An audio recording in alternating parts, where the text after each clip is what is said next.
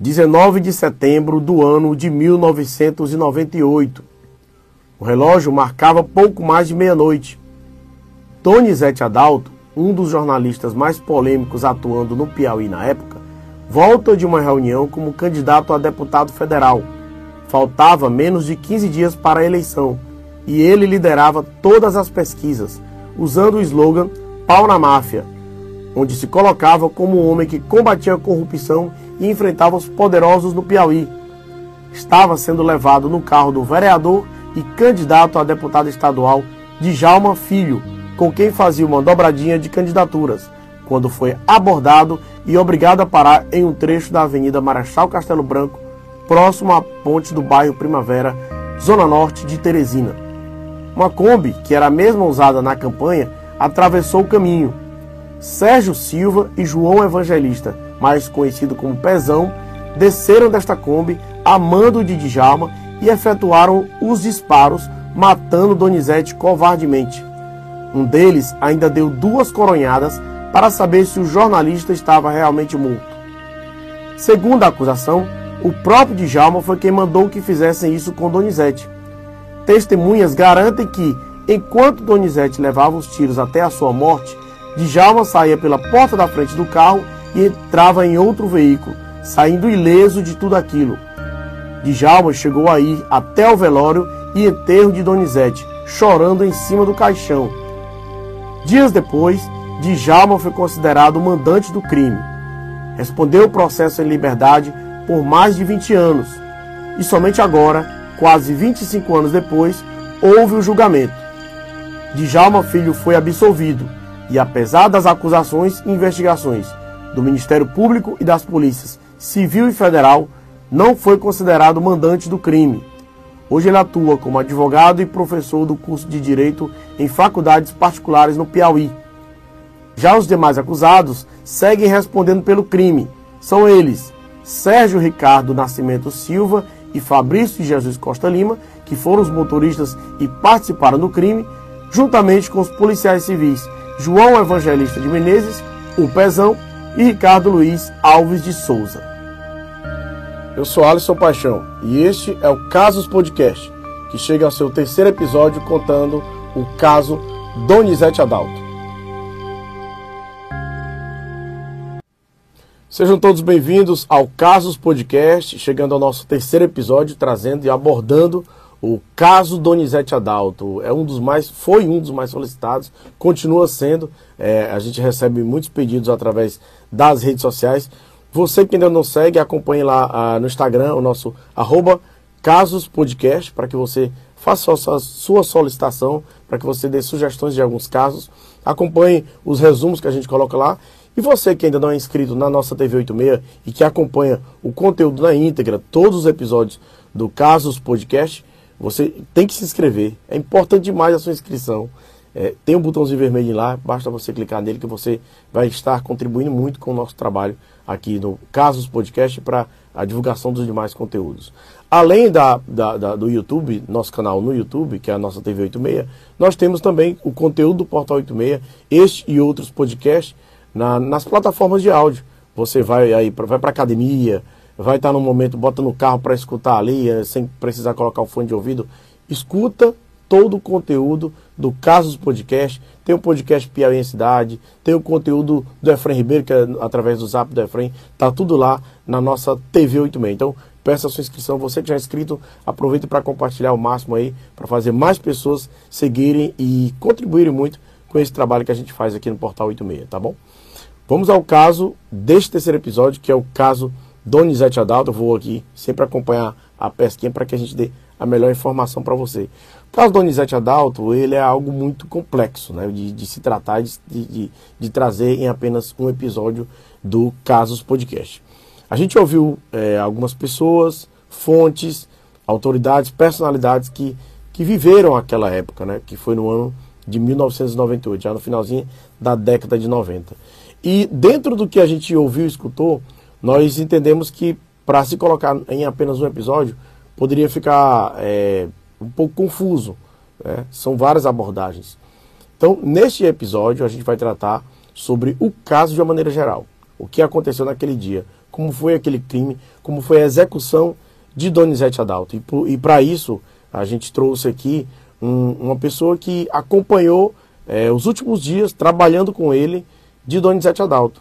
É, o jornalista Tony Rodrigues, que foi não apenas um colega de, de trabalho no Grupo Meu Norte Comunicação, como também apurou, acompanhou, escreveu livros é, sobre o caso Donizete Adalto. Então, ele uh, vai trazer aqui para a gente, vai nos abrilhantar aqui para o caso do podcast, um pouco mais sobre o caso Donizete Adalto. Nos próximos episódios, a gente pretende trazer é, a respeito da investigação em si, né, já que o principal acusado de ser o mandante do crime, Djalma Filho, foi absolvido né, após quase 25 anos, em abril do ano de 2022, depois de muitas audiências postergadas, uh, é, adiadas, ele foi considerado não autor do crime, né? É, mesmo com a acusação tendo sido feita pelas polícias civil e federal e pelo Ministério Público. Em outro episódio, nós vamos tratar também sobre o pós-morte, né? Como foi a repercussão na época, a, a própria imprensa não tratava, não abordava muito o assunto. Foram várias pessoas colocadas como acusadas do, do crime, então a gente preferiu dividir é, dentro de episódios essas abordagens a respeito do caso Donizete Adalto, tá bom? E agora a gente vai ao caso, né, que dentro desse, deste episódio nós vamos tratar de uma maneira geral para depois a gente tá esmiuçando um pouco é, dentro do que a gente já faz aqui no, no caso podcast, que é o primeiro podcast True Crime do Piauí. Daqui a pouco vai surgir mais, mas o primeiro é esse aqui. Donizete Adalto dos Santos, mais conhecido como Donizete Adalto, nasceu em Mandaguari, cidade do estado do Paraná. Fez sua carreira inicialmente por lá, até vir para o Piauí no final da década de 80. Foi quando morreu em Teresina, em setembro de 1998, no dia 19 de setembro, aos 39 anos. No Piauí, Donizete se tornou um dos jornalistas mais conhecidos do estado. Passou a morar em Teresina, onde também é, atuou, especialmente nessa área da, da editoria de política. Né? Ele passou a acompanhar e incomodar governos, autoridades, personalidades que faziam esse trabalho dentro da área de política. Ele dizia, o Donizete, que tinha coisas sobre eles que eles gostariam que não fossem reveladas. E o Donizete garantia que iria revelar através da, do, do, do, do, acesso que tinha né, uh, com seus programas de TV. É, ele passou no Piauí pela TV Pioneira, que hoje é a TV Cidade Verde, foi pouco tempo, mas ele esteve por lá e também pela TV Timon, que hoje é a TV Meio Norte, né, o grupo Meio Norte do empresário Paulo Guimarães. É, é, que foi inclusive seu último emprego antes de morrer. Donizete também trabalhou no Piauí, no Jornal Diário do Povo, teve uma rápida passagem, e também é, fez o seu próprio jornal, chamado Comando. Durou pouco tempo, mas era um jornal onde ele fazia muitas críticas e acusações aos governos, a deputados, a autoridades, e a, a partir daí ele, ele repensou bem, teve que sair do Estado, inclusive, depois voltou quando foi candidato. A gente vai acompanhar um pouco do que foi o Donizete, de como era esse trabalho dele como jornalista no Piauí. Vamos conferir. Senador, vai ser candidato que o senhor quiser. Vou dar uma surra no PFL. Não nada. No PFL, vai dar surra em nada. Vai dar surra no PFL. Vai dar surra em nada. Não tem condições para dar surra. Eu dou surra no PFL nas surras. Não, dá, dá. surra. Vamos ver se o senhor dá surra. Vamos ver se o senhor dá surra. O senhor fica à vontade. Eu estou aqui à vontade. Primeiramente, eu quero denunciar para o senhor a Operação Rapariga prostituta sendo abastecida com recursos, 35 mil reais pela Assembleia Legislativa. Ótimo. A Assembleia comprou armas e munições irregularmente. Pode, denunciar. E eu quero denunciar também. Conta com o meu apoio. Eu quero denunciar, inclusive, que a Polícia Federal sabe. Filho de deputado comprando cocaína. Polícia Federal tem detalhes. Pois vamos buscar. Vamos examinar tudo, deputado. Não, nada me amedronta. Sabe qual que é a diferença de nós? Eu acho que é que eu odeio a Senite fedida, filha da pé. E eu odeio pessoas como você que não tem compostura. Eu brinco aqui no programa, mas eu tenho um momento que eu dou porrada mesmo. Cacete! Tem a Secretaria de Saúde comprando remédio na sua ovo, na Ceasa. E tem funcionário fantasma na folha de pagamento da Assembleia Legislativa. Cacete! Eu vou morrer nesse estado, Carlos Moraes. Mas sempre vou continuar batendo nessa tecla. Vou continuar batendo nessa tecla. Enquanto eu tiver vida.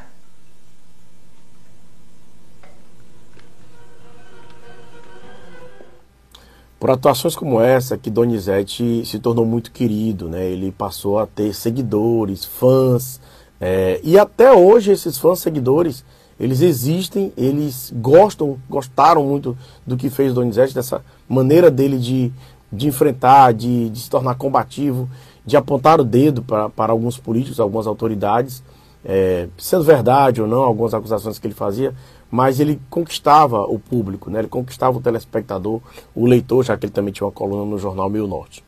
E dentro dessa popularidade muito alta que teve o Donizete, ele decidiu então entrar para a política.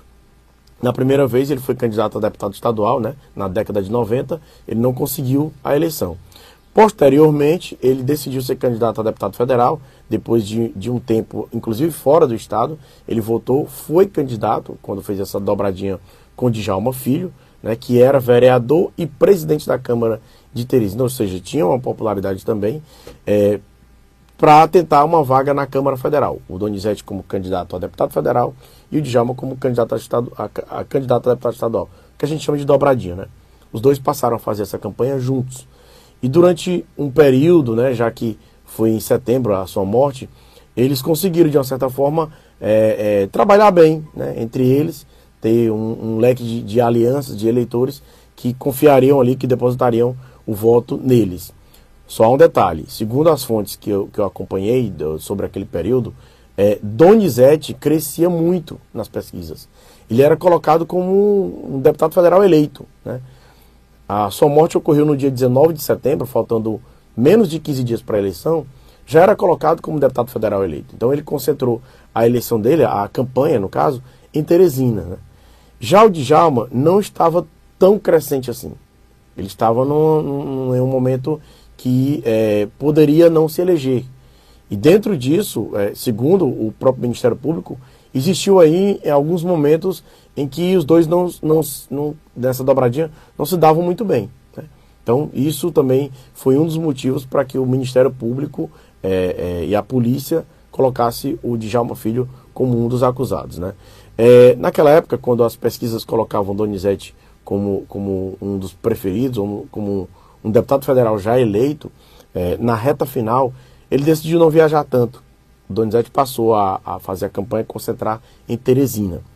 E naquele dia, no dia 18 de setembro de 1998, que era uma sexta-feira, o Donizete fez o seu último ato né, como candidato. Né?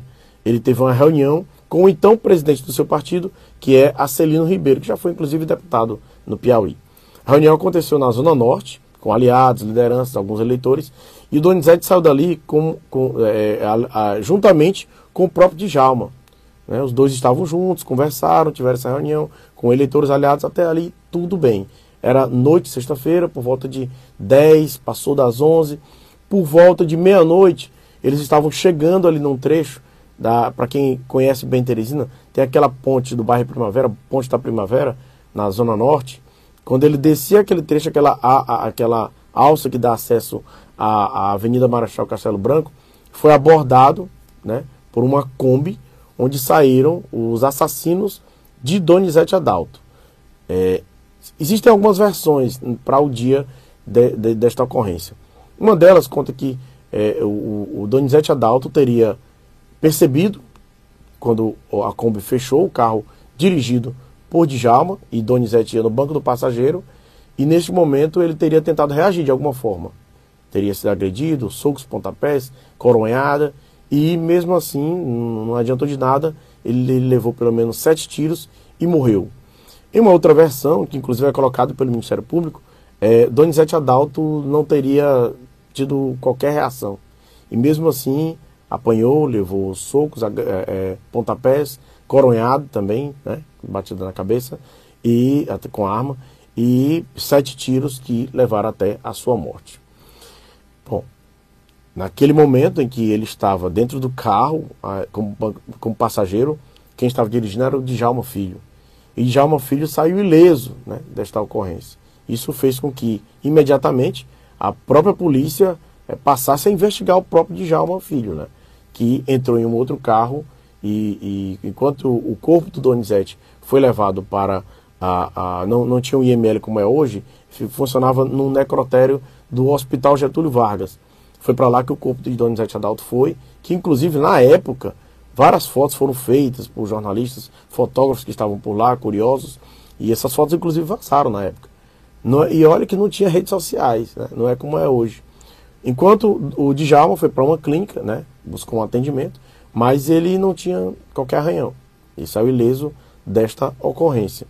Isso fez com que, inclusive, é, as pessoas passassem a se perguntar né, o porquê Donizete Adalto foi assassinado e nada ocorreu com o Djalma Filho. Bom, a partir de então, é, enquanto acontecia o velório, o enterro, a polícia, o Ministério Público, é, dentro de uma investigação, passou a, a apontar para o próprio Djalma. Né? Ele como um possível mandante desse crime. E foi quando é, há uma cena, a gente vai até colocar aqui para que vocês vejam, do próprio Djalma Filho, durante o, o velório de, de Donizete, em cima do caixão. Né? Ele aparece chorando, olha para o lado, e as pessoas, é, quem acompanhava a investigação, acharam aquilo muito estranho, né? É, de, de, de, um acusado de estar presente, participar daquela forma, de maneira tão fria. Bom, o fato é que poucos dias depois, uh, o próprio Djalma Filho foi considerado sim o mandante do crime, né? Ele respondeu pela acusação e é, passou a ser considerado um, um, traidor de Donizete, né? Teria é, contratado aquelas pessoas para assassinarem Donizete Adalto. E a gente vai entrar mais tarde sobre o, o, que teria motivado, segundo o Ministério Público, é, a, a, a Djalma a cometer isso com Donizete Adalto. Eu queria antes é, colocar um trecho de uma, de uma entrevista que o Donizete deu à TV Cultura, na época, é, meses antes de morrer, onde ele falava sobre, sobre esse medo é, de uma possível traição, de morrer a traição. Vamos conferir.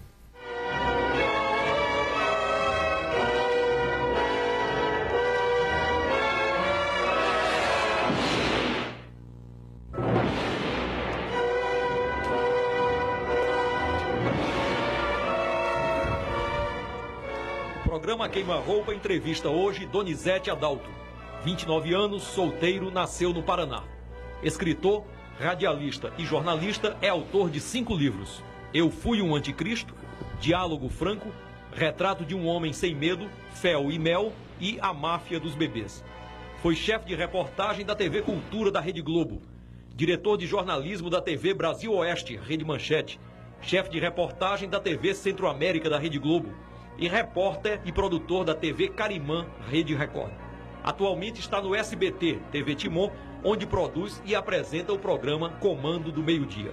Donizete Adalto é uma das figuras mais polêmicas da TV piauiense. Seja bem-vindo, Donizete. Muito obrigado. Você tem algum conhecimento prévio das perguntas que lhe serão feitas agora no A Queima-Roupa? Desgraçadamente, não. Vamos à primeira, então. É da jornalista Cláudia Brandão. Você não acha, Donizete, que ao transmitir sua opinião pessoal sobre determinados assuntos, está se afastando da prática jornalística e voltando aos tempos primitivos da imprensa? Ah, eu entendo que talvez eu esteja me afastando daquilo que se ensina na universidade. Mas eu não deixo, é uma questão de estilo, né? Eu faço isso por estilo. Porque, como diria o filósofo, o homem é o estilo. E eu tenho um estilo. Meu estilo é esse, né? A televisão gosta, o povão gosta e é por aí. Pergunta de Paulo César, 20 anos de idade. Donizete, você é um jornalista ou é o pai dos pobres? Pai dos pobres? Quem é pai do pobre? Quem faz muitos papéis é o Figueiredo, meu deputado estadual. Eu não, eu, eu sou um jornalista, pai dos pobres. Eu sou pai de todo mundo, então, porque eu defendo a todo mundo. Eu defendo advogado, eu defendo médico, eu defendo todos os setores, todos os segmentos da sociedade. Eu não sou pai dos pobres. Eu não sou político, eu não dou dinheiro para pobre, eu não dou não. Eu, eu defendo a justiça, gosto de ser justo. Todos os injustiçados que vêm a mim. Porque daí, tudo bem, eu vou procurar espaço para denunciar essas injustiças. Eu não sou pai de pobre, não. Donizete, a última pergunta vem do senhor Sebastião Correia, 63 anos. Donizete, você não tem medo da morte, não, meu filho? Olha, meu pai, eu tenho. Mas eu disse certa vez que eu não tenho medo da morte porque eu sou espírita. E espírita acredita na reencarnação em vida após a morte. Eu tenho medo de morrer de traição. O cara chegar e dar um tiro, você nem tem tempo de olhar pro cara, saber quem que te matou, né? E tenho medo também de que me matem e depois não descubram os autores do crime. Meu medo é esse. Me matem, eu não quero ser estátua, não tenho vocação para herói, de ficar em estátua depois aí na praça. Não é isso, não. Matem, mas eu gostaria que os autores fossem descobertos e colocados na cadeia. Esse medo era real, né? É, a gente traz aqui ao caso dos podcasts o jornalista Tony Rodrigues, ele vai falar, inclusive, sobre é, esse, esse medo que o, o Donizete tinha e que o fez, numa revelação exclusiva aqui para o nosso caso dos podcasts, ele tinha a, a, ele andava armado, ele tinha uma arma com ele e ele colocava entre as pernas, segundo o Tony Rodrigues vai explicar para a gente, e que ele, por algum momento, acreditava que algo pudesse realmente acontecer com ele. Bom, Tony Rodrigues, como eu já disse é, no início do, do, deste episódio, é, ele, ele não foi apenas um colega, ele passou a ser um amigo de, de Donizete e mais que isso passou a ser um profundo conhecedor do caso Donizete Adalto, né? Tanto que ele escreveu livros, acompanhou tudo que aconteceu, entrevistou personalidades, pessoas que fizeram parte é, de todo o caso Donizete Adalto e é ele que nos abrilhanta com algumas revelações, falando inclusive, é, é, trazendo trechos do que saiu no inquérito policial, tanto da Polícia Civil como Federal, e também é, é, com depoimentos trazidos do Ministério Público. Então, vamos conferir um pouco das falas de Tony Rodrigues e depois a gente volta para finalizar com este episódio do caso Donizete Adalto. Estou recebendo aqui um grande amigo, Tony Rodrigues, jornalista, mas é um grande amigo meu, um cara que eu considero demais, viu, Tony? E vamos tratar do caso Donizete Adalto dentro do nosso Casos Podcast, nesse, chegando nesse nosso terceiro episódio. Tony Rodrigues, bem-vindo ao Casos Podcast. Grande abraço, Alisson. Muito obrigado pelo convite. O caso Donizete Adalto é um caso que, que realmente movimenta muito a né, a questão dos bastidores da imprensa ao longo de muito tempo e por várias razões. E eu acompanhei bastante, inclusive tive a oportunidade de conviver com ele na, na, na televisão, no jornal.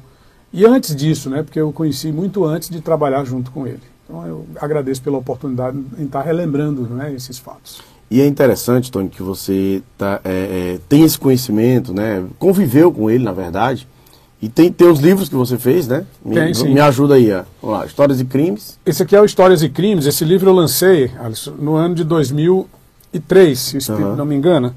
Esse aqui, tá? Histórias e Crimes. É um livro de 2003, realmente. A capa, como você pode ver, é uma capa feita pelo Moisés, nosso amigo sim, chargista. Sim. Tem aqui o Donizete. Que é uma foto muito conhecida dele, né? É, uma foto muito conhecida. Ele pegou e fez aqui uma arte. Tem o Donizete. E tem aqui também o delegado Arias Filho. Sim. Que foi um cara que morreu no ano de 1989, também assassinado. Eu acho que foi no centro de Teresina. Foi no centro de Teresina. É. Vou e relatar eu... esse caso no caso podcast também. Pois é, eu até cito dois casos aqui no livro, porque o assassinato de Donizete, a execução de Arias Filho uhum. e os riscos da reportagem investigativa.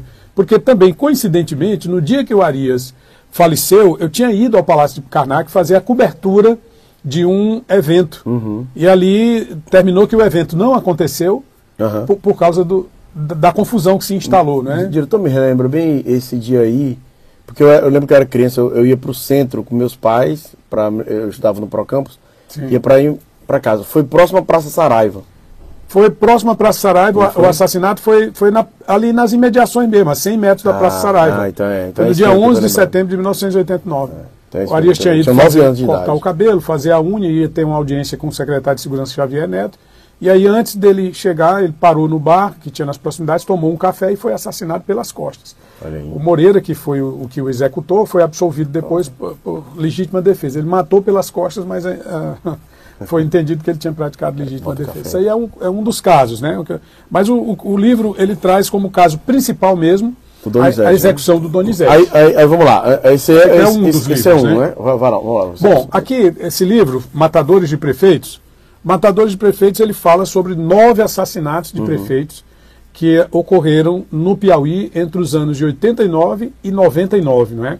E dez casos, porque tem um último caso que foi de um prefeito que matou. Inclusive ele foi preso recentemente, parece que ele estava foragido no Pará, que ah, era de ah. Flores do Piauí. Então tem nove prefeitos assassinados e um prefeito uhum. assassino. Uhum. É, aqui nesse livro, tá? Interessante. E fala também sobre o Pacajás, que é uma figura terrível da criminalidade, que já morreu. Inclusive eu coloquei aqui um capítulo em Diabrado Pacajás. Então, é Matadores de Prefeitos. Eu idealizei esse livro a partir das reportagens que eu fazia Sim. sobre os casos, desde a época ainda da Folha do Nordeste, depois passando pelo Correio do Piauí. O Tony é um pioneiro em true crimes, pessoal. depois você vai contar o que é o True Crimes. é que é os casos de investigações criminais que viram, além do podcast, documentário, série, o que você assiste de Netflix aí sobre casos reais, vem a partir de um podcast, vem a partir de, um- uma história como essa que tem alguém que tem que contar a história, que sabe, que aí a gente expõe para o público. É, e esse livro eu estava vindo de Oeiras. A gente foi fazer uma cobertura da Semana Santa em 98, 99. Eu, eu já estava com muitas matérias já prontas. Aí eu digo, rapaz, sabe de uma coisa? Eu vou reunir tudo isso num livro para contar a história dos prefeitos assassinados. Interessante é que sempre eu fazia por conta própria, fazia mil exemplares e rapidamente se esgotava o livro. E né? é um livro pequenininho. pequenininho, fácil de ler e não tem um Como é custo pessoa muito elevado. diretor? Hoje não tem mais assim. Ele você talvez em sebos, né, em lugares É. que vendem livros antigos. Outro dia eu encontrei esse livro do Donizete num rapaz que vende ali na rua ah, aquela rua que desce passa em frente a uma, uma loja de crianças de brinquedos, né, que depois ah, parece que é Areolino de Abreu, lá no final mesmo, na Areolino de Abreu. E esse livro ele estava lá no sebo. O cara estava pedindo 5 reais. Eu digo, pai, bote menos, bote menos 10. Essa- Mas ele não tem mais. Eu- Porque eu vendia, eu mesmo vendia e botava em algumas livrarias né, na época e depois esse livro esgotou. Esse aqui é um livro que eu lancei já em 2015. É o Que País é Esse? Aqui eu conto 30 anos da luta pela redemocratização do Brasil. Primeiro, a partir de, dois, de 1984, com a luta pela campanha Esse é mais novo, né? Isso é mais novo. Foi lançado em 2015. Sim. E aí, em 2014, estava completando 30 anos daquela movimentação e a gente ainda não sabe que Brasil nós queremos e para onde nós estamos caminhando. Hoje mesmo, que já está com quase 10 anos esse livro aqui, nós ainda não sabemos. Ele é inspirado na música do Renato Russo. E não, por acaso, eu também conto a história dessa música e um pouco da música da- do Legião Urbana e de alguns episódios da censura nos anos do governo militar. Inclusive a banda Blitz, que sofreu muita censura. A- teve um disco da banda Blitz, que foi aquele Você Não Soube Me Amar, que tinha uma música que vinha do lado B, que ele vinha riscado, riscado de grampo porque a censura federal, Sim. né, da Polícia Federal, havia determinado assim. E aí depois eu fui, o que, que é que tinha nessa letra?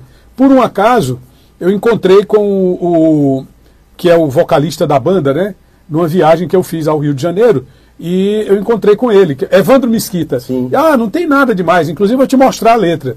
E aí fui lá com ele para ver a letra da música, né? Que tá aqui nesse livro, eu col- coloquei o nosso contato e a letra da música, que não tinha nada demais. O cara falava sobre preços de supermercado, as donas de casa estavam reclamando que os preços estavam altos. Aham. Só que ninguém podia dizer É, que nada. a censura, né? Censura. Diretor, mas esse livro aí dá para encontrar, não dá? Esse livro que você encontra na livraria Entre Livros, aqui no, no- na Dom Severino, pertinho aqui Uhum. onde você. Né? E também na Nova Aliança, lá no centro, perto do Colégio Diocesano. Bom. Esse livro ele traz também muita coisa sobre o Donizete Adalto. Por exemplo, um fato aqui. Não pode falar sobre Donizete Adalto. Esqueça Donizete Adalto. É um dos capítulos do livro. Ó. Se você observar, ó, esqueça É. Donizete Adalto. Aí Era uma das afirmações que eu mais ouvia quando tra trabalhava numa emissora de TV aqui, que inclusive ele trabalhou também. Entendeu? Não podia falar sobre o Donizete. Não podia Não falar. podia. Eu fiquei sem entender, e eu digo isso nesse capítulo.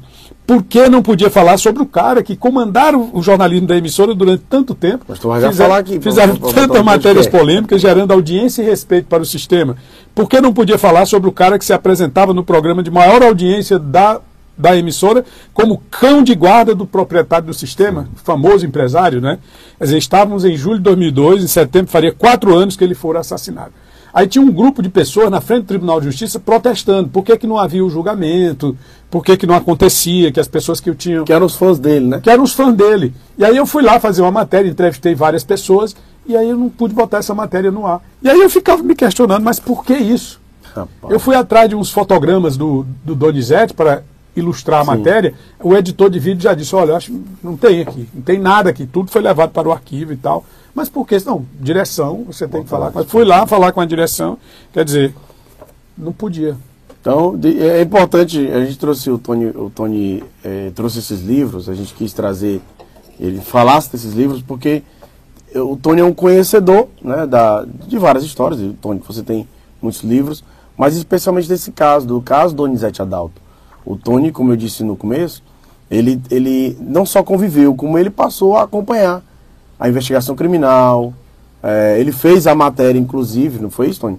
Eu vi que você escreveu É, um texto, né? eu- não, eu fiz um Eu lembro início. que você falou até. Eu, lembro, eu, eu, tô, eu tô pegando tudo isso porque tá tudo no YouTube do Tony. Qual é o Sim. teu canal, Tony? É o Tony Rodrigues, além da notícia. E aí eu vi lá que ele falou sobre isso, que, que você fala, em um dos vídeos, eu não vou lembrar qual, que você lembra do título que você fez. É.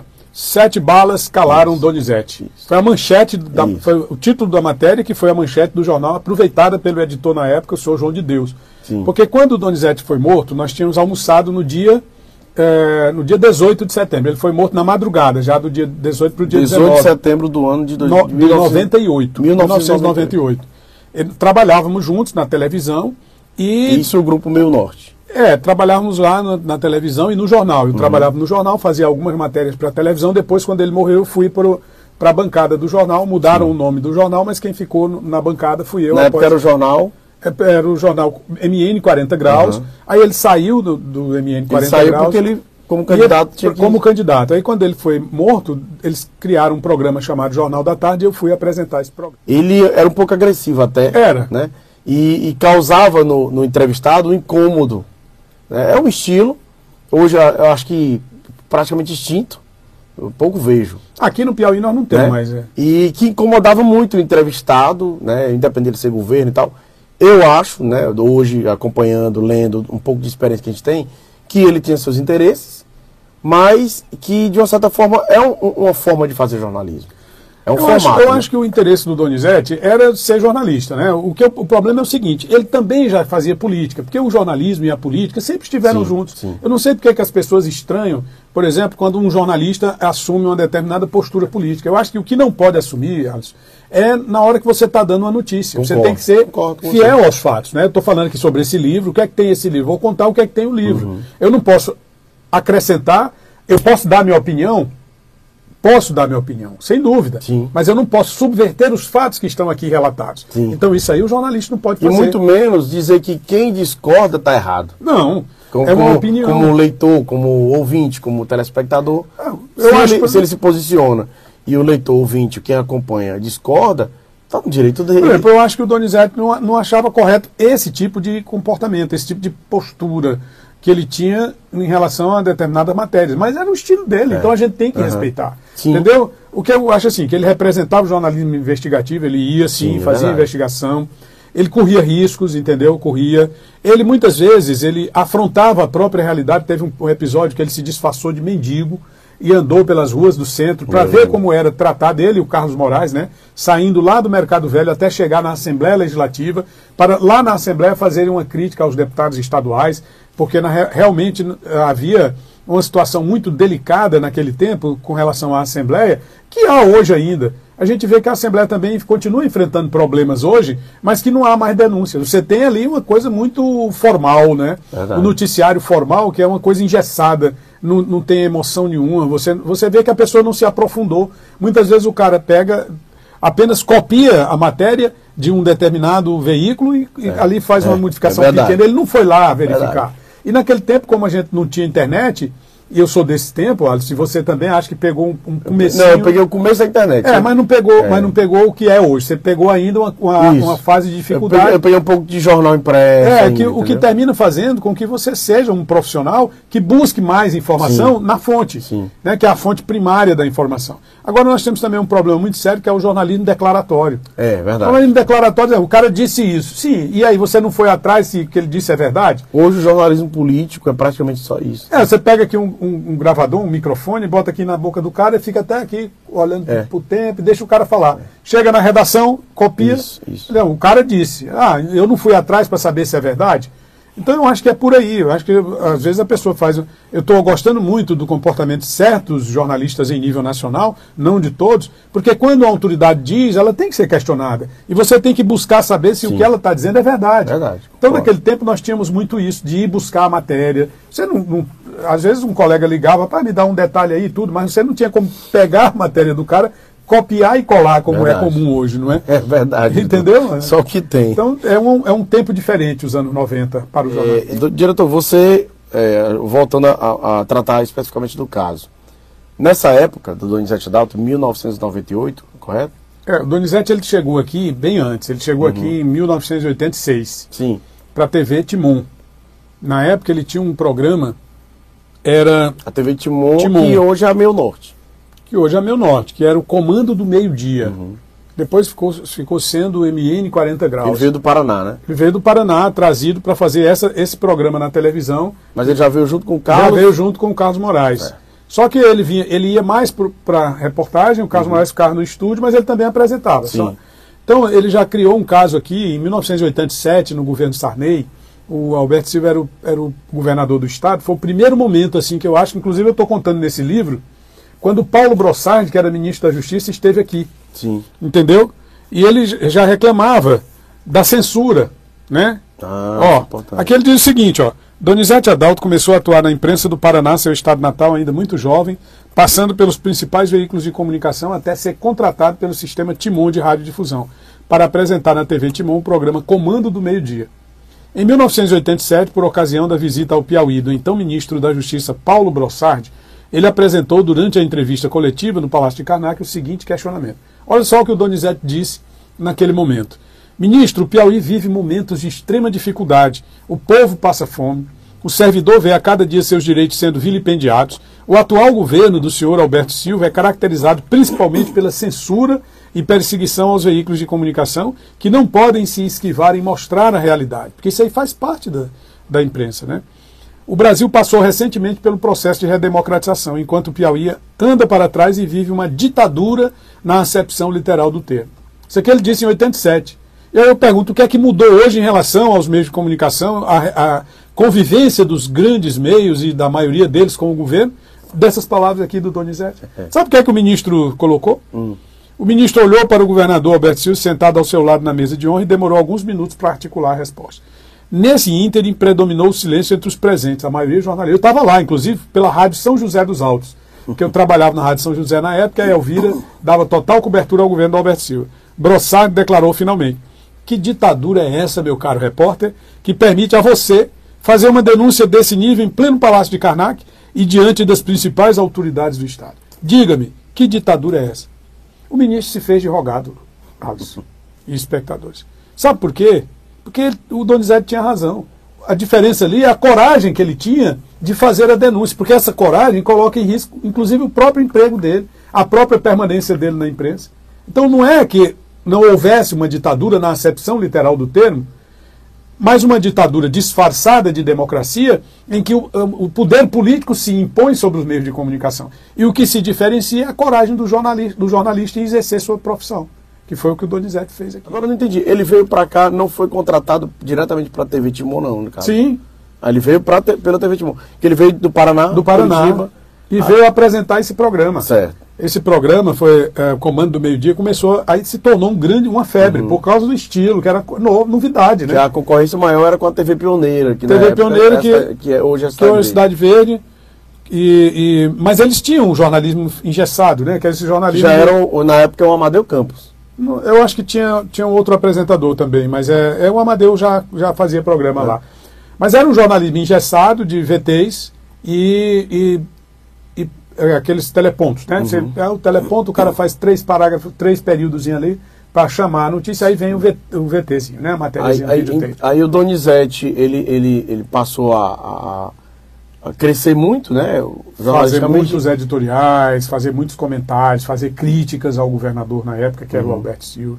Uma grande denúncia que ele fez na época foi o escândalo dos contra-cheques na Secretaria de Administração, né? que Descobriu aí centenas de milhares de pessoas que, que eram falecidas e eram colocadas na folha de pagamento do Estado com contra-cheques falsos para que a autoridade... Isso é daquela situação que o Freitas Neto teve que fazer, aquela quando ele assumiu. Sim, Né? que é o, a, a exclusão de pessoas, né? Teve- Excluir, né? Aí eles chamavam até de, de GRs, né? Que era gratificação Isso, remunerada. isso. E o Donizete batizou de gratificação de repouso, que a pessoa ou estava repousando eternamente ou não ia nem lá, porque ficava em casa recebendo sem trabalhar.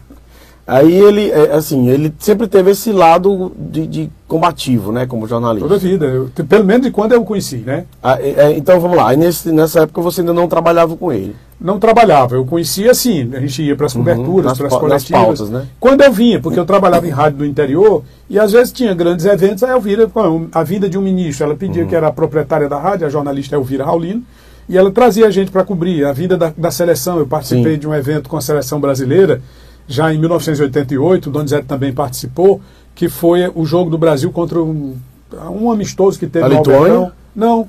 É, Esse da Lituânia foi em 96. não, não, esse foi em 88, em Ah, abril é, de mas- 1988.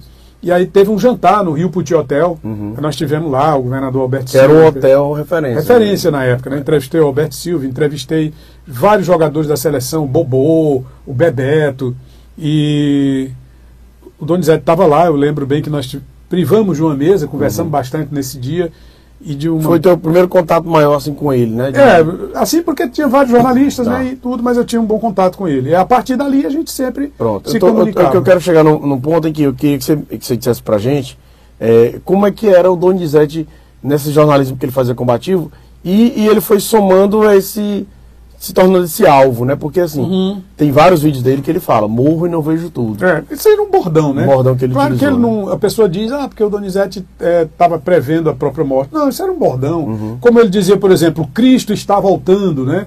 Aí eu, depois eu Fazendo... O bordão, ele era bom. Ele, É. Vou tirar meu óculos. Aí É. tinha, tinha um- Aí uma eu- parte teatral ali que Tinha, tinha uma parte eu era teatral. criança, diretor. Eu assistia com meu pai ah, no almoço.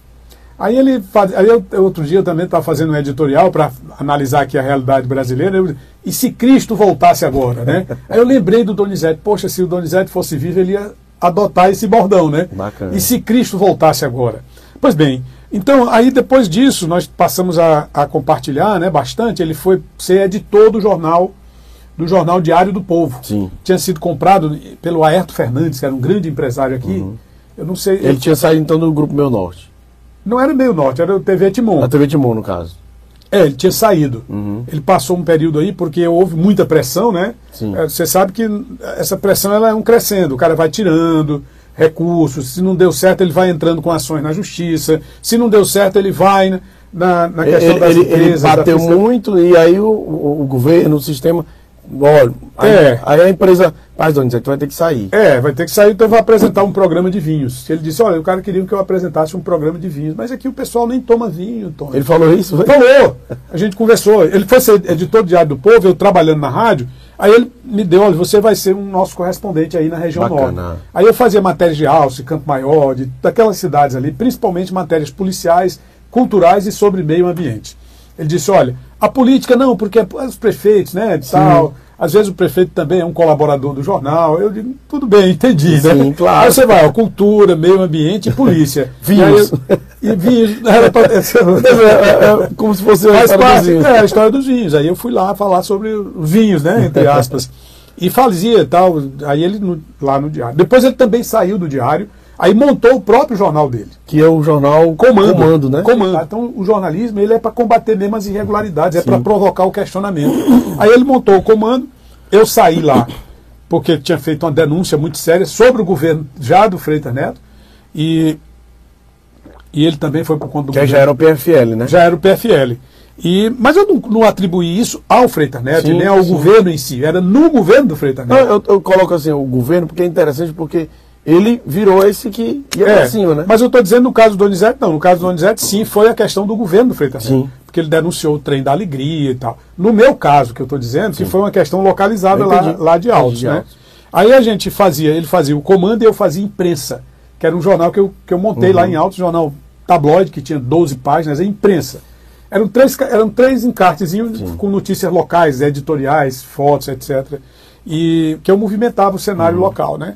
E eu tentei montar uma empresa. Mas era muito novo também, tinha 21 anos de idade, Alice, e não imaginava que aquilo não iria sobreviver, né? Sem recursos, por exemplo, do governo do Estado ou de grandes empresas. E aí eu vinha toda semana fazer a imprensa na gráfica do Jornal da Manhã, que era a única gráfica que aceitava fazer o jornal, porque fazia críticas ao governo, né? E o Donizete fazia o comando também lá. Aí sempre que a gente chegava, na sexta-feira, mais ou menos 4 horas da tarde, naquele tempo o cara fazia as composições, né? É, você ia digitando aqui tudinho, você trazia ma- material todo digitado, datilografado, e o cara ia digitar numa, numa fita, desta fita que aí não era mais aquele linotipo. Para né? quem não tá entendendo, é o tempo que não tinha pendrive, Tinha não, nada. Tinha, não tinha disquete. Não tinha programa de internet como o Word, não tinha. Era na máquina, ó. Da máquina. Barulhinho. Tá, tá, tá, Esse tá, tá. livro aqui eu falo, por exemplo, do linotipo. O cara que eu, que eu trabalhei no Jornal do Piauí, em Ele não, tipo, ele 1984. mexia com a letra. É né? letrinha, É. mas era digitado ali, Sim. era montada aquela letra e o cara tomava muito leite porque tinha um produto que era cancerígeno. Isso. Entendeu? Ou provocava várias doenças. Aqui nesse livro tem a história Uhum. do linotipo e, e também na imprensa, nessa fase da imprensa, que era o jornal que eu tinha. E o, o Donizete fazia um comando, a gente saía, saía sempre para jantar. Algumas, naquele tempo tinha uma churrascaria muito boa aqui no centro, que era a Asa Branca, né? aqui na Avenida Frei Serafim. E conversava, tomando vinho, que ele gostava e eu gostava.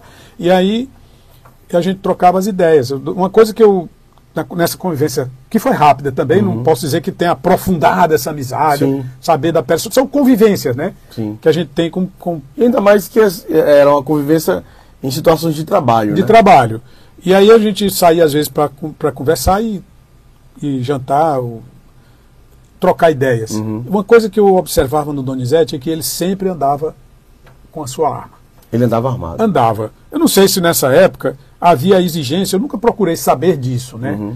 Mas eh, eu acho que não, havia exigência de porte ou se isso era fiscalizado. Mas depois eu, eu nunca procurei saber disso. Mas eu acho que não, porque uma vez ele foi revistado sobre a denúncia de que ele estaria armado. Foi Na, na TV, né? na TV, na TV não, Cidade- Cidade Verde, que era Cidade pioneira. Verde, que, que era TV Pioneiro. Na época era TV Era- Pioneira era TV Pioneira. ainda.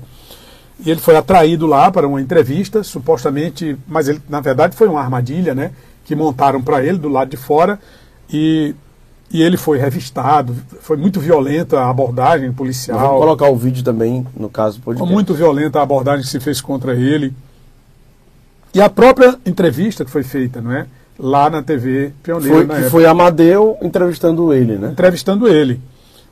Eu, eu- eu quero- eu queria entender sobre essa entrevista. O ele, ele ainda estava na Meio Norte. Ele estava na Meu Na Norte. que era a TV Timon. Ele trabalhou na TV E Cidade por, Verde. por que, que ele foi lá para TV Pioneiro para essa entrevista? É, exatamente, eu conto já. Ele foi para a TV Cidade Verde, trabalhou lá na TV Pioneira em 1990. Pouco antes dele sair para ser candidato a deputado estadual pela primeira vez. Porque ele disputou a eleição de deputado em 1990 aqui no estado do Piauí, Mas, mas deixa eu só. pelo eu- eu- PFL. Só te interromper, diretor. É, é, porque assim, a gente está falando que ele ainda estava no, no jornal. O jornal tinha fechado para ele ir para a TV Pioneiro. Não, peraí, deixa eu explicar. É, ele saiu do, ele, cronológica. ele saiu do saiu da TV, TV Certo, Timon, certo. e foi para o jornal Comando. Diário do Povo. Ah, o Diário do Povo, perdão. Diário do Povo. Depois, ao mesmo tempo em que ele estava no jornal Diário do Povo, ele foi para a TV Pioneira, ao mesmo tempo. Ah, certo. Entendeu? Porque Ele, ele ficou com os dois empregos. Dois o Jornal empregos. Diário do Povo É, que TV era isso que eu estava dizendo há Ah, pouco. É, entendi, que eu, entendi. É porque eu pensei que ele, ele ficou no jornal, o jornal dele, independente de. é- não, o jornal dele já foi em 91. Ah, tá. Por quê? Tá, Depois da eleição, ele não volta mais para a TV. Pronto. Não volta mais para o Diário Perfeito, do Povo. Aí ele montou o comando. Por quê? Por que, que ele não voltou? Por conta das pressões do governo. Henrique. agora entendi. Porque naquela eleição, ele inclusive foi candidato pelo PFL. É interessante, né? Ou foi pelo né? PD PDS ou foi PFL, mas era perdeu, na né? coligação. Ele perdeu. Mas teve 7 mil e tantos e votos. tantos votos. Mas é, é a coligação PFL-PDS. Uhum. Que o PDS era o doutor Lucídio Portela, que era candidato a senador e se elegeu, e, e o, Albert, o Freitas Neto era o, era o PFL. Uhum. O Alberto lançou o Alferraz, que foi derrotado num segundo turno. Mas foi uma eleição bem disputada. Bom, o Donizete, com essa arma, ele usava sempre ela aqui entre as pernas, Alisson. É mesmo. É, ele estava dirigindo aqui, ela estava aqui, ó, entre as pernas. Aí disse, Donizete, essa arma entre as pernas tem alguma serventia? Porque, como era uma pistola, toda vez você tinha que destravá-la, se houvesse alguma coisa. Sim. assim. Não, mas aqui eu já tenho a técnica. Quando ele saía com ela, ele já saía com ela destravada. Curiosamente, no dia que ele foi assassinado, talvez tenha sido um dos únicos dias em que ele não estava com essa pistola aqui, porque ele estava dormindo no banco do passageiro. Ele geralmente dirigia, né, e com ela aqui. E no banco do passageiro consta não é, que ele não estivesse com a pistola. Eu imagino que ela podia estar aqui em algum dessas reentrâncias da porta do passageiro, mas não estava no lugar onde ele se... E ele estava dormindo, né? Também foi uma covardia. O assassinato em si é uma covardia. Os últimos momentos de, de, de Donizete, antes de, de entrar naquele carro, né? E aconteceu o que aconteceu, o, o assassinato dele. Esse assassinato aconteceu, no, se o espírito não me engana, foi de uma sexta para sábado, Isso. que era o dia Foi 18, isso mesmo. sexta-feira. e o dia 19, sábado. Foi no dia 19 que foi nas primeiras horas da madrugada. Eu estive com ele em Altos no sábado anterior. Qual é o melhor dia, Tony, para a gente fazer um comício lá em Altos? Cerca de uma semana antes. Foi uma semana antes. Qual o melhor dia para a gente fazer um comício lá em Altos? Ele me ligou, né? Na época lá na, na redação. Eu digo, rapaz, o melhor dia é sábado porque tem feira. Eu, se fosse candidato, pegaria um carro de som, iria para a frente do mercado, fa- faria lá um movimento inicial de dança, de música e depois eu falaria.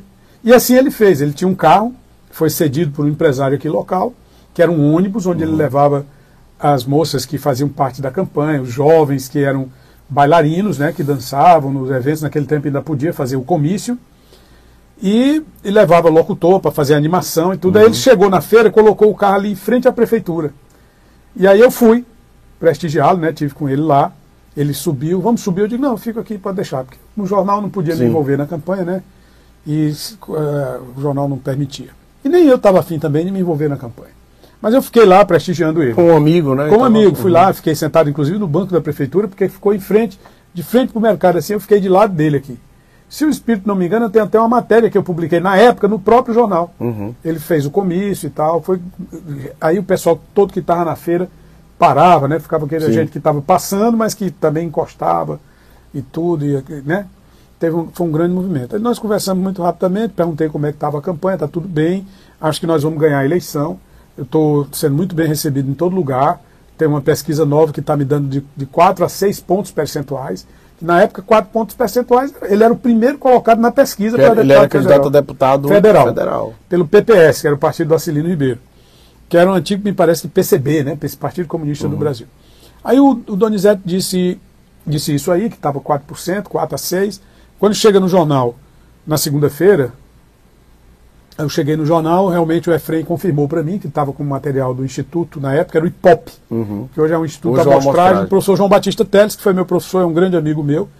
E não obstante os questionamentos que eu sempre faça, né, alguma metodologia, mas isso não implica necessariamente em afetar o respeito que eu tenho pelo trabalho dele e pela história dele. É, Mas- E, e- e só para colocar, é, ele, ele te falou isso e tinha pesquisa, faltava 15 dias para a eleição, porque era o final de setembro, faltava. né? Mais ou menos. Faltava isso. A eleição era no início de outubro. Era no dia, parece que no dia 2 ou no dia 6, Uhum. uma coisa assim. Faltava bem poucos dias para a eleição. E era praticamente A campanha já na quase reta, reta final. final, né? e era praticamente certa a eleição dele, né? E, E, e aí ele eu já tinha perdido para estadual. Em 90, depois em 94 E aí, ele não foi que ele não estava aqui, mas em não foi pra- 98 ele estava bem cotado. Acho que o programa dele, né, o pro- programa dele A sensibilizava muita popularidade dele estava em alta. Estava né? em alta. O Donizete era um cara formidável nesse aspecto da comunicação. E aí ele chega na semana da eleição é, já com a, com a perspectiva de não mais viajar para o interior. Ele queria centralizar a campanha em Teresina. Né? Missão cumprida no interior, agora eu vou focar por aqui. Teresina. E aí ele estava participando de reuniões nos bairros. Fazia um- uma reunião no bairro, na, na Zona Sul, na- toda noite. Durante o dia ele fazia caminhadas pelo centro, pelos bairros. Por exemplo, ele ia para o Grande Disseu. Aí, à tarde, ele fazia uma caminhada no Grande Disseu, encerrava com um comício. De manhã, ele ia para um outro bairro. Né? Naquele bairro que ele foi pela manhã, no dia seguinte ele iria à tarde, porque a reunião seria à noite. Foi mais ou menos essa a organização da última semana de campanha em Teresina. E eu- o que é que ele me pediu que eu fizesse? Ele me pediu, através, logicamente, de, de- desse contato que a gente tinha, né, que eu produzisse para ele uma pequena cartilha, que era tipo assim, cartilha do eleitor. O- as obrigações do eleitor, né, quais são as obrigações, os eh, direitos e deveres do eleitor. Uma cartilhazinha pequena que ele queria mandar imprimir em grande escala com a propaganda dele e do candidato que fazia parte com ele, que era, tinha uma dobradinha, né? Era ele federal e um candidato a deputado estadual. E eram os dois nessa cartilha que é como se eles, a gente tem sempre, os deputados fazem, né? Cartilha do consumidor, de- Código de Defesa do Consumidor, aí publica Gabinete do Senador Fulano, Gabinete do Deputado Fulano. Lá na Câmara Federal Sim. tem isso, no Senado também. Então ele queria fazer mais ou menos isso, né? Cartilha do eleitor, é, manual Código de Defesa do Eleitor, né? O que todo eleitor tem como direito, o que todo eleitor tem como dever. Aí eu fiz aquela cartilha, apresentei para ele, inclusive no almoço de sexta-feira, dia 18. Rapidamente ali foi uma conversa também rápida, porque eu estava no meio do expediente, aí fui chamado, né? Olha, o Donizete queria conferir o- Foi no dia, né, do ocorrido. no dia do ocorrido. Aí tudo bem, mostrei para ele só, para esse negócio está maravilhoso. Vamos fazer, rodar isso aqui. Aí ele até ligou pro uhum. cara que era parceiro dele, né? Que é o Djalma Filho. Uhum. E os dois tiveram ali uma conversa de telefone. Eu notei que foi assim um negócio assim bem rápido, mas também foi um negócio muito intenso, Sim. aquele diálogo final deles ali. E aí eu, eu voltei para a redação no final da tarde. Fui para casa. E eu gostava muito em casa, na sexta-feira, de sentar no terraço ou deitar. Eu botava ali a mesa, músicazinha ambiente, né? E às vezes sintonizava até nas próprias rádios do sul do país que trazem aquelas músicas mais leves e tal. Uhum. É, eu gosto de música internacional porque você você não precisa ficar cantando com ela, né? Não tem que saber da letra, porque quando você ouve música nacional, você, você desintegra do ambiente, sabe por quê? Você está aqui lendo, aí, música, aí o cara está cantando alguma coisa, diz uma coisa que lhe interessa, você sai da concentração. Música internacional ou música instrumental, não. Você toca para frente. E um vinhozinho ali e tal, na, na temperatura ambiente, para. Aí dormi, umas 11 horas, quando foi duas horas da manhã, eh, ligaram de Teresina, inclusive quem me ligou foi até o pessoal do, do jornal Pedrina me acordou super assustada, né? Disse, olha, Tony, estou recebendo aqui a informação de que acabaram de assassinar o Donizete.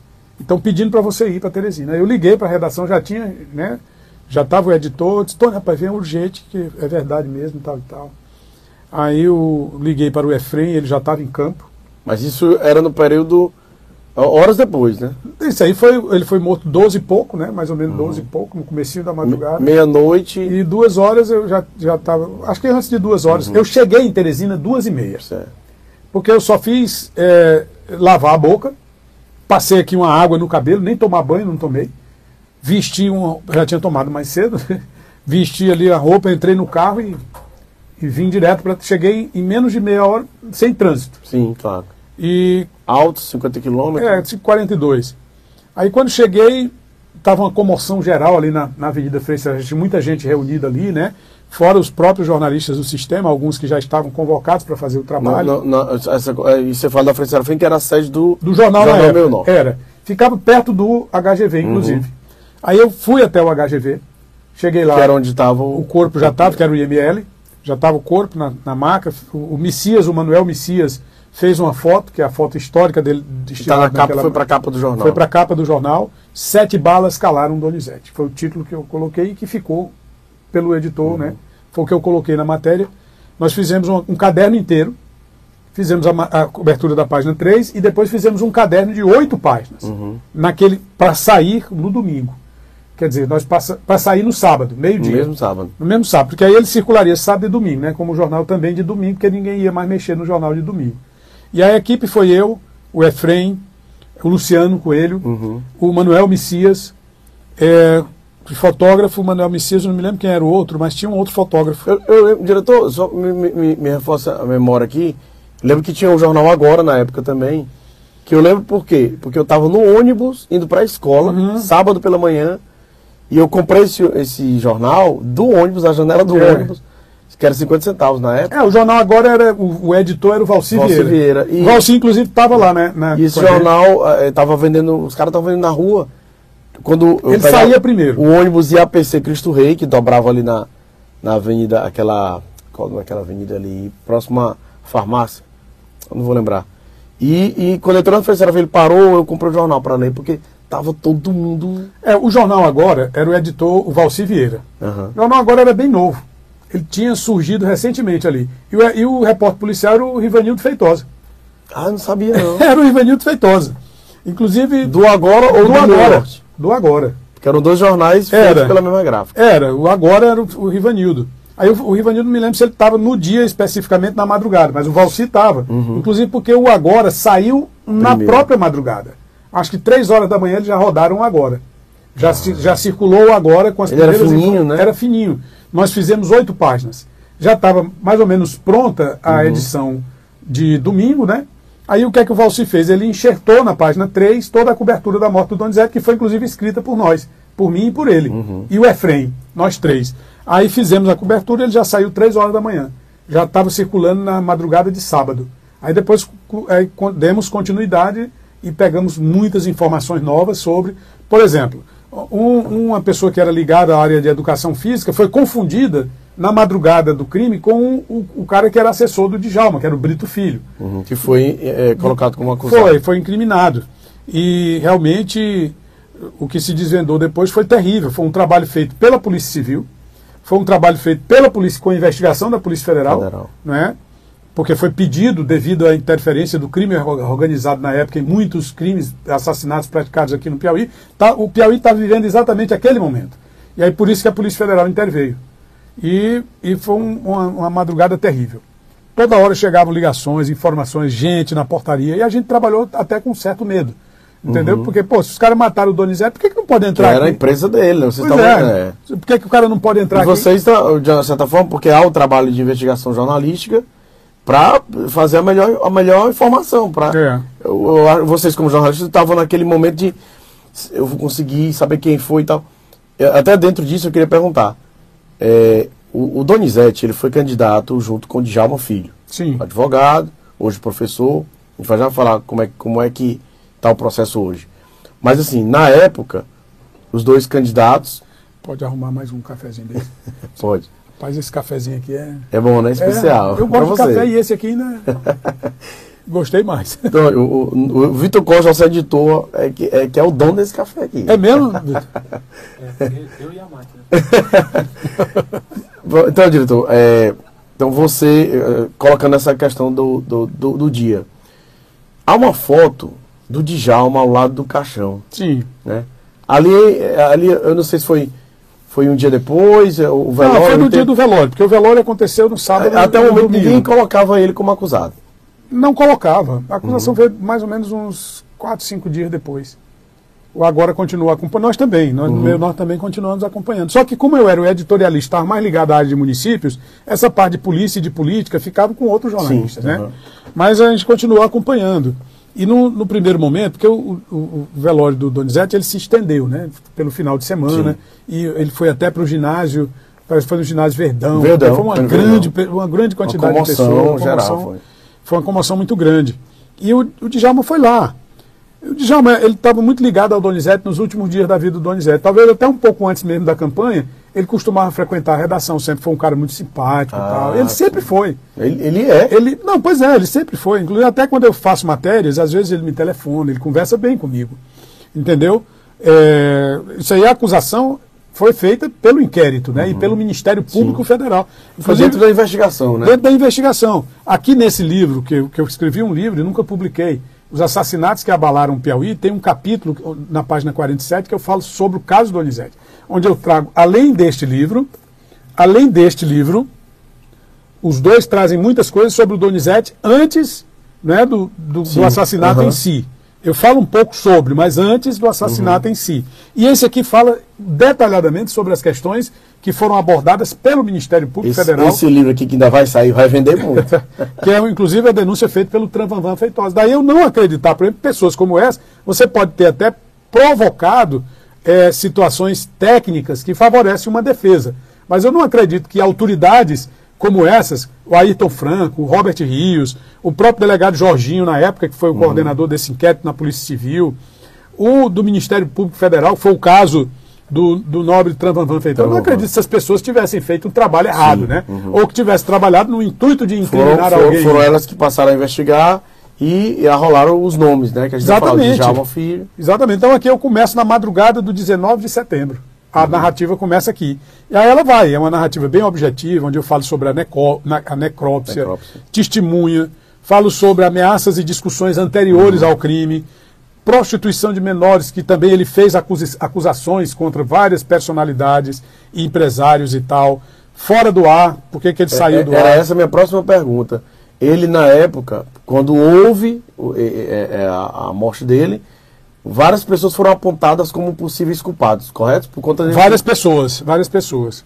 É assim, eu, eu, eu não vou citar os Sim, nomes, porque isso aí ah, eu não quero constranger ninguém, mas. Até porque essas pessoas hoje ainda estão em atividade. Não, e não tem, assim, são coisas que não ficaram no Não inquérito. ficaram, é. não foram Aham. por inquérito, porque eles investigaram inicialmente, mas não, não comprova, entendeu? Eu posso até falar isso num livro para contextualizar o caso. Mas eu acho assim que é, você constrange injustamente. Uhum. Uma pessoa fazendo uma acusação que não se firmou na época. Agora, o que eu posso relatar é o seguinte, que ele acusou antes do crime, essas pessoas de fraudes em licitações, de corrupção de menores. Inclusive, ele fez essas De, acusações. de, de prostituição, abuso. de Prostituição, menor, né? abuso de menores, ele fez. Hoje, eu, eu não vou citar não, mas tem jornalista no meio, tem, Tem. promotor, tem vereador que hoje estão em atividade. É, e, e assim, houve isso, né? Tem aqui também a defesa do Djalma, tanto a defesa da entrevista quanto a defesa técnica jurídica que foi apresentada nos autos, né? Que eu peguei tudo para colocar nesse livro. Entrevistei o Djalma muitas vezes, entendeu? Entrevistei o Brito Filho, Brito Filho que foi o cara que foi foi apontar, ele né? apresentou várias versões. O Ratinho fez, fez um, um- um editorial sobre o Donizete, porque lá, lá do Paraná ele afirmava que tinha conhecido o Donizete. Eu, eu liguei para ele, o entrevistei para esse livro, tá? Tem depoimento do Carlos Moraes, que inclusive eu coloco num vídeo aqui no, no YouTube, em dois momentos, onde ele fala, porque o Carlos Moraes esteve aqui recentemente também, eu entrevistei de novo, Aham. e sempre falo com ele. Então, é, lá eu- ele fala sobre a questão do consórcio do crime. É, é, pronto, tá bem aqui. Eu, Ah. eu- um dos seus, desses vídeos você falou sobre isso. É, tem um livro Você que eu perguntou, é, você perguntou isso pro, pro Carlos Carlos Moraes. Moraes. E ele confirmou, ele disse assim, ó, é, eu acredito que existiu um grupo, não apenas o Djalma. Sim. E aí eu te pergunto, o, que, o que que saiu disso? É, o grupo, assim, que ele falou. Que é a história eh, do consórcio. Que fica bem claro no consórcio, na questão do consórcio do crime, Alisson. É, é o seguinte: a história do nobre, do nobre Carlos Moraes, eu falo lá, né? Eu, eu até escrevi um livro, Uhum. O Consórcio do Crime. E eu dedico esse livro a eles. Né? Entre outras pessoas, faço até um, um prefácio para apresentar o livro. Pode ser encontrado no Clube de Autores, na plataforma do Clube de, Autor, do Clube de Autores. Como funciona o consórcio do crime?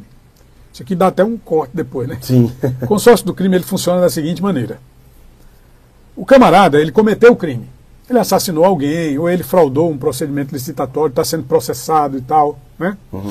Esse consórcio não necessariamente participou junto com ele daquele crime especificamente, né? Sim. Ele participou, qualquer elemento pode ter participado de vários tipos de outros crimes, cada um isoladamente. Eles se reúnem nesse consórcio é exatamente para se proteger. Então, quando um deles é acusado, aí todo o consórcio se reúne para dar sustentação, apoio político, apoio jurídico, Mas sem pagar aparecer. advogado, sem aparecer, até porque, como eu digo, eles podem ser responsáveis por outros crimes, não por aquele. Sim. Então, o consórcio do crime que o Carlos Moraes falou, não é que esse consórcio se reuniu para matar o Donizete. Né? Não é que o consórcio se reuniu para assassinar o Donizete. O consórcio se reuniu para, supostamente, proteger quem matou, quem assassinou. Com- ah, exatamente como fosse um pacto. Isso aí é, é muito bem explicado nesse, nessa entrevista do Carlos Moraes, que eu até recomendo. É como fosse um pacto. Por quê? Porque aí, quando um outro membro daquele consórcio foi implicado em outro caso, o que foi acusado pelo crime do Donizete, ele logicamente vai participar do consórcio para proteger aquele cara naquele Sim, outro caso. sim. Então o consórcio é Há assim. essa, não, não diria acusação, mas há essa, essa informação a respeito desse consórcio, repassado pelo próprio Carlos Moraes, que conviveu com o Donizete durante todo esse tempo. É, E ele cita textualmente o, o Djalma. Tá? Eu estou citando aqui porque quem cita são as pessoas aqui, as autoridades e o próprio. É, e aí, é isso que eu ia dizer, vamos lá. O Djalma, ele foi é, é, arrolado como mandante do crime, correto? É, Quem, quem são as pessoas? É, assim, no dia. Tá. Você tem o Brito Filho. O Brito Filho é, Uhum. Estava no veículo com, com o Donizete. com. Ele estava no. É, porque a memória me falha aqui rapidamente, Alisson. Mas ele. Ele estava, deixa eu ver aqui. Ele, ele tinha uma Kombi. Uhum. Essa Kombi tinha várias pessoas dentro dela. Era, era dirigida por um cidadão chamado Fabrício. Uhum. Se for. Se, se o espírito não me engana. Era preciso eu checar mesmo, mas está aqui, ó. Fabrício de Jesus Costa, Francisco Mendes, secretário do PPS Brito Filho, pela autoria e participação no crime. Essas pessoas aqui tiveram suas prisões solicitadas pela Polícia Federal e pela Polícia Civil. Tinha também o Sérgio Silva, que é, é um- é namorado de uma moça que na época teve um caso com o Donizete. Já tinha terminado, não tinha mais, mas ele também foi acusado. Chegou a ser preso também. Chegou. E aí, no caso, a autoria foi definida pelas autoridades, né? A Polícia Federal já no dia 25 de setembro, ou seja, cinco dias depois, eh, acusou o vereador Djalma. Djalma. Na época, O Brito Filho candidato. era o assessor e estava dando assessoramento à candidatura do Djalma e do Donizete, De- a assessoria dessa dobradinha. dessa dobradinha. Muito provavelmente ele estivesse mesmo no carro com o Djalma. Mas hoje é muito difícil você dizer, né? porque na época houve muitas versões. Mas a Polícia Federal fez um trabalho muito interessante de monitoramento. Uhum. Eles pegaram todas as ligações telefônicas de todos os membros que estavam sendo investigados e fizeram triangulação. Então, a- a- o assassinato do Donizete praticamente foi, foi transmitido ao vivo pelos sistemas de telefonia na época de texto, de mensagens de texto e de ligações. Porque naquele tempo era o SMS. Você mandava texto pelo telefone, mas era SMS, uma coisa bem rudimentar. Que eh, tinha o MSN, que era do Hotmail, e tinha o SMS, que era dos celulares, que era um textozinho bem. Tinha A tanto- mensagem de texto. Mensagem de normal. texto. E as ligações, eles monitoraram tudo, a Polícia Federal, e apresentou isso como prova. Né? Então, ah, ele tinha, um- havia- no carro tinha um arsenal. No carro do Djalma. Tinha um, tá aqui no livro. Quatro armas, um revólver calibre 38, uma pistola automática, uma pistola 380mm e uma espingarda calibre 12. Esse carro era o carro que estava o Donizete. Que estava o Donizete. A Ca- pistola o carro do 380 Djalma. Qual era o carro? Tony? é, Você pode, pode ficar à vontade, a gente é o seguinte, o carro do Djalma, que ele estava. pois é, Porque tem a Kombi, né? era um Fiat, era um Fiat, Uhum. não sei se era um Fiat tipo, Certo, é, é, acho que era esse. É um Fiat esse carro. tipo. Eu estou puxando aqui pela memória enquanto estou procurando no texto, tá? Uhum. Mas é, é- era provavelmente sim. Tá. E, e, e, e ele vinha de onde? Essas últimas horas. dele? Eles tiveram. Se eu não me engano, tu- tu- você falou que ele, eles estavam numa reunião com o Arcelino. Era, es- eles tiveram uma reunião nas- numa- na periferia da cidade, Uhum. de campanha. Próximo ali a, a Marechal Castelo Branco ou não? Não sei se foi na proximidade, não. Eu sei que eles foram para casa do Acilino, que morava naquele tempo ali, pertinho. Uhum. Não, não sei bem qual é a rua, mas é aquela rua que você sai da. Você, você vai aqui subindo pela ponte. É centro-norte, ma- mais ou Você sai pela ponte, ali no bairro Primavera. Zona Norte de Teresina. a ponte da Primavera, quando você chega no primeiro sinal, você dobra aqui. Uhum. Aí eu fui exatamente pro local. Local da, da onde o, o Arcelino morava na época, é onde eles tiveram a primeira reunião. Uhum. Primeira reunião. Aí eu saí de lá. Porque dali eles já tinham tramado tudo, o assassinato, segundo a polícia, segundo as autoridades. Uhum. E aí, no que eles fizeram aquilo, o Donizete já tinha tido a reunião na residência do ele entrou no banco do passageiro e começou a cochilar.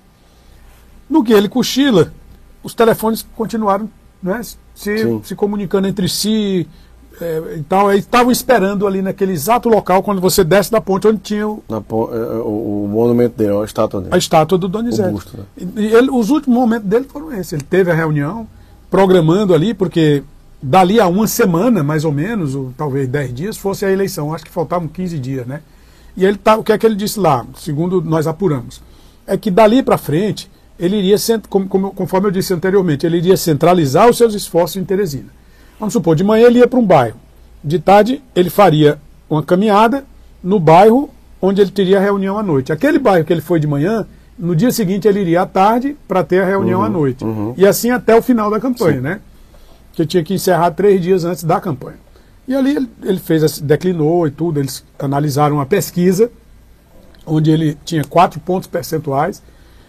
Isso aí eu consegui, essas informações me foram repassadas na época pelo Acilino e pelo Carlos Moraes, né, que estavam presentes lá. Analisaram a pesquisa e ele estava muito animado, o Donizete estava muito animado com a possibilidade de ser eleito. Né?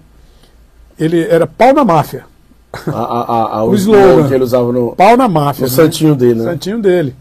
E aí dali eles pegaram, acho que dá mais ou menos um quilômetro e meio, não chega a dois quilômetros o percurso. Uhum. Ele cochilou ali quando desceu a ponte, o carro parou, segundo aqui a, a denúncia, né? Segundo que foi encaminhado para a justiça, o carro parou e eles já desceram atirando.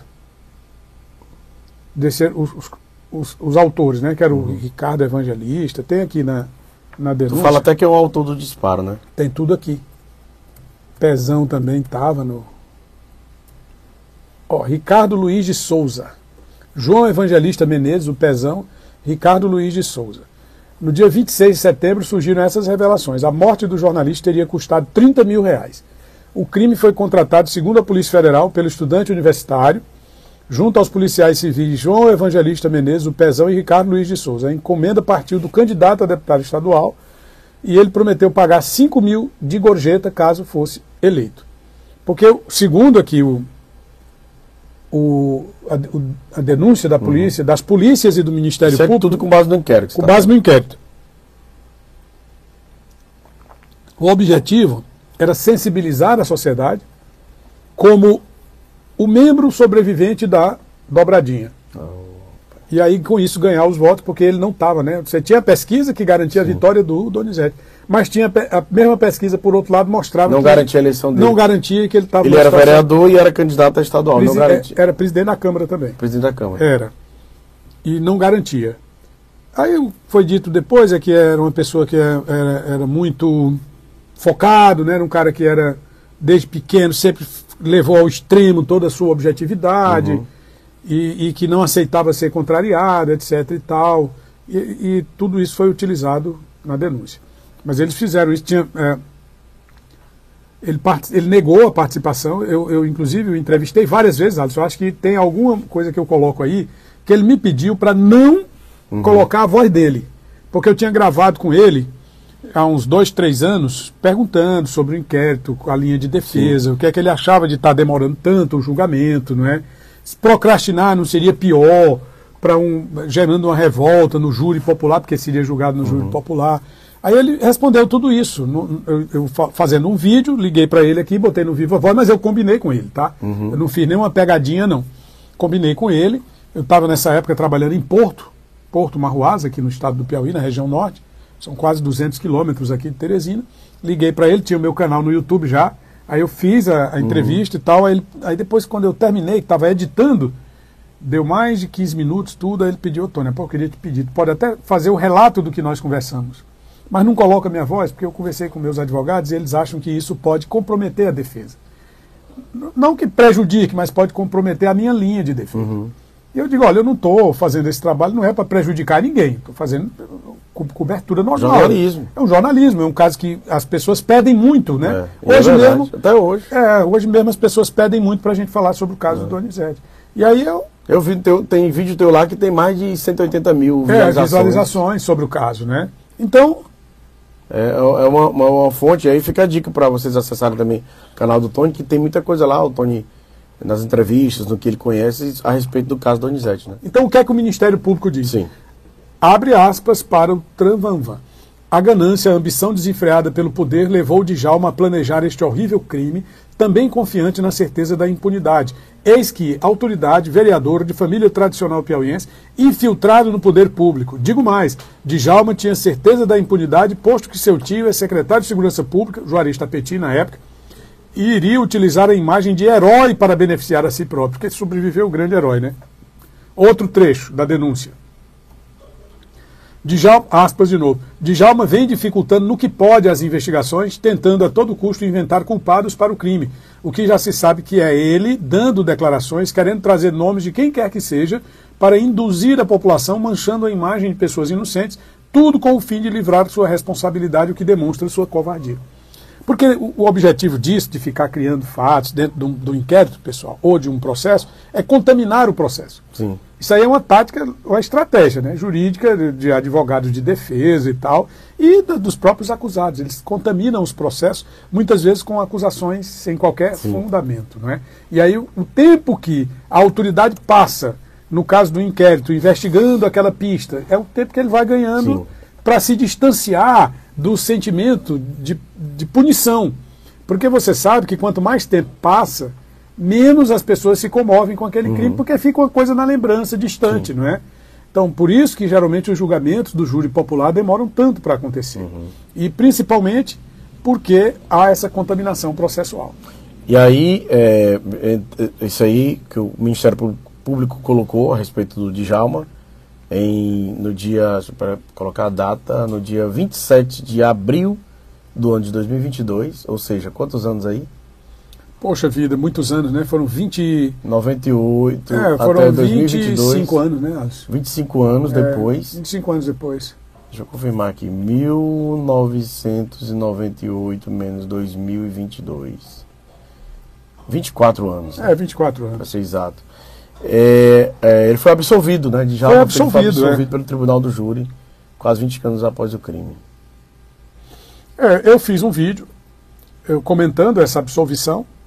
Eu fiquei espantado até, não é, que ela tenha acontecido, porque ah, o que o Ministério Público diz, o que a polícia diz, não apontava nessa direção. Mas eu acho que, muito principalmente, por conta disso que eu acabei, o distanciamento, né? Porque você se distancia no tempo e com isso você vai tirando o sentimento de comoção da, da sociedade. Porque o júri popular, ele é diferente de um julgamento de magistrado. Porque o júri popular é a sociedade, é o julgamento da sociedade. E o cara que julga lá no júri, ele não tem o conhecimento da lei. Ele não é, não é, ele não é uma pessoa da lei, ele é uma pessoa do povo. Sim. Então o que vai nortear a sua decisão é aquele debate ali, aquele momento naquele debate. São as testemunhas apresentadas, a fala do próprio acusado, entendeu? Muitas vezes eles colocam, no caso da defesa, colocam elementos dentro do debate para ah, deixar ruim a imagem da vítima, né? Quem já assistiu ah, os debates preliminares de um, de um júri popular, porque você tem, primeiro você tem, você tem a acusação, que é São Ministério demorados, né? São bem é demorados. demorado, porque não tem tempo para falar. O o promotor ele vai pegar, ele vai esmiuçar tudo. Aí depois vem a defesa, ela vai esmiuçar tudo. Aí você tem direito a uma réplica e a uma tréplica da, da defesa. E aí, ao júri, final, às vezes demora até uma semana. demora, dependendo do caso. E aí ele vai para o. Ele vai depois recolher os jurados, o jurado fica incomunicado, incomunicável, né? Sem poder falar com ninguém, nem com Uhum. a família, os telefones são recolhidos, ele fica almoçando, fazendo suas necessidades dentro do fórum. Fórum. É, aí ele fica numa sala reservada e ali eles vão discutir. Aquele grupo de jurados, são 21 pessoas, eles vão discutir, né? Aí eles trazem a, a votação. Depois do debate entre eles, aí eles vão votar. Ninguém vê qual foi o voto do outro. Aí para o que, o que comanda o júri, eles entregam aquele papel, aí ele vai contabilizar e vai dar o resultado. Aquele resultado são duas ou três perguntas que o juiz faz, né? Fulano de tal a- é, cometeu o crime, as razões são, são justificáveis, aí vai ter que é violenta emoção, legítima defesa, não tem mais razão justificada, né? Estado de, de, é, Estado de, de Direito, Estado de Defesa, uma coisa que eles, que, que na- no linguajar jurídico eles chamam, né, que é a única coisa que permite ao indivíduo tirar a vida de outro, estado de necessidade. Sim. Eh, e eles até exemplificam bem. O estado de necessidade acontece, vamos supor que você seja um náufrago, juntamente ali com o Vitor. O navio afundou, ficou uma tábua, aquela tábua só comporta um de vocês. Então, nesse caso, você teria o direito de expulsar o Vitor da tábua para garantir a sua sobrevivência. Porque só tem uma tábua, não vai dar para os dois. Então, ali o estado de necessidade. Não, não é nenhum dos casos, quer dizer, se realmente a- a- o, o laudo apontasse de fato, né, com- pela consideração do júri, que o júri considerou que não. Tanto é que o inocentou. Mas foi surpresa para muita gente, sem dúvida. Certeza. Agora, antes disso, aconteceu também um episódio que não chamou muita atenção e que não foi falado, que está dentro daquele que eu disse aqui na página 233 desse livro. Que país é esse? 229, desculpa. Está aqui, ó. Onde eu digo o seguinte: esqueça Donizete Adalto. Sim, já é. Quer dizer, é, o cara foi colocado numa espiral de silêncio. Uma espiral de silêncio é da linguagem nossa, linguagem técnica, que a gente aprende é, no estudo, não é? Na faculdade, o que a gente aprende é o seguinte: a espiral de silêncio é quando você deixa de falar sobre um caso temendo a reação das outras pessoas. Ou então das pessoas dominantes. Então, se você deixa de falar, você deixa também de influenciar outras pessoas que gostariam de falar sobre a mesma coisa e que pensam exatamente igual a você. Então, na medida em que você deixa de falar, aquela pessoa também deixa e vai reprimindo os posicionamentos contrários. E aí a sociedade deixa de ter a capacidade de avaliar aquele caso, não é? Com o senso de justiça que deveria, que foi o roubo, e ninguém sabe até onde foi, até colocado, da estátua lá do busto do Donizete, faltando, É, não, não existe mais, né? faltando dois ou três meses para esse julgamento. Não existe ninguém. Diretor, muito obrigado. Muito obrigado, Alisson. Muito obrigado aos seus espectadores. E o Casos Podcast. Rapaz, eu gostei, interessante, viu? Isso aqui é uma capa excelente de um livro, viu, Alisson? Você tem que ter um livro aí do Casos São os true Podcast. crimes, né, os- as investigações criminais que a gente vai trazer. Não, mas depois você tem que fazer um livro do Casos Podcast. Pode- é uma Pegar boa, daí, principais é uma boa. entrevistas aí. É, tem, tem gerado uma boa audiência para nós. Bom, chegamos ao final deste nosso terceiro episódio do Casos Podcast. Quero agradecer a você que nos acompanhou. Mas antes, eu queria eh, falar um pouco mais sobre eh, o, o, o que a gente tratou aqui a respeito do caso Donizete Adalto. Eh, não vai ficar por aqui, como a gente já explicou. A gente vai fazer pelo menos mais dois episódios. No próximo episódio, a gente vai tratar do pós-morte, né? Como foi ah, o acompanhamento, inclusive, da imprensa. É, a gente tem informações de que houve uma certa censura, né? Fizeram de tudo para que não continuassem falando sobre este assunto de tão complexo que, que era na época, imagina hoje, depois de quase 25 anos. E no terceiro episódio nós vamos tratar especificamente sobre o julgamento, né? Julgamento esse que foi realizado em abril do ano passado, em abril do ano de 2022, é bom que fique registrado, ou seja, quase 25 anos, e que considerou Djalma Filho, que o tornou como absolvido pelo crime e não sendo o autor é, do assassinato de Donizete Adalto, como apontava na época as polícias civil federal e uh, o próprio Ministério Público. Importante lembrar, o Ministério Público pode recorrer desta absolvição de Djalma Filho, tá certo? Obrigado a você que nos acompanhou. Lembrando, toda sexta, seis da tarde, no finalzinho do dia, você acompanha o nosso Casos Podcast, mais um episódio. O próximo e quarto episódio estará imperdível, tenho certeza. Você que ainda não nos segue, está aqui, arroba Casos Podcast, e acompanhe e inscreva-se na nossa TV 86 e siga, eh, aliás, e confira todo o conteúdo feito pela equipe do portal, tá bom? Muito obrigado a todos. Te aguardo no próximo Casos Podcast.